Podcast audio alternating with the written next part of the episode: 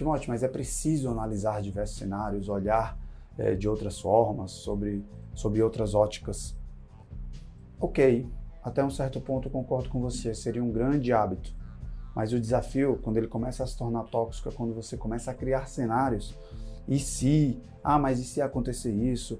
Ah, e se eu fizesse aquilo? Coisas que, que já nem são é, bem tangíveis, coisas que já nem estão no seu controle.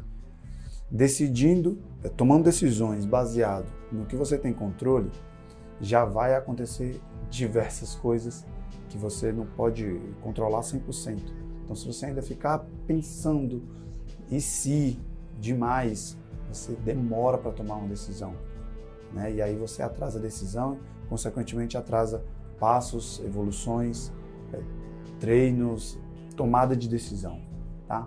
Muito cuidado com esse hábito de pensar demais e demorar para decidir. Confie em você, atleta.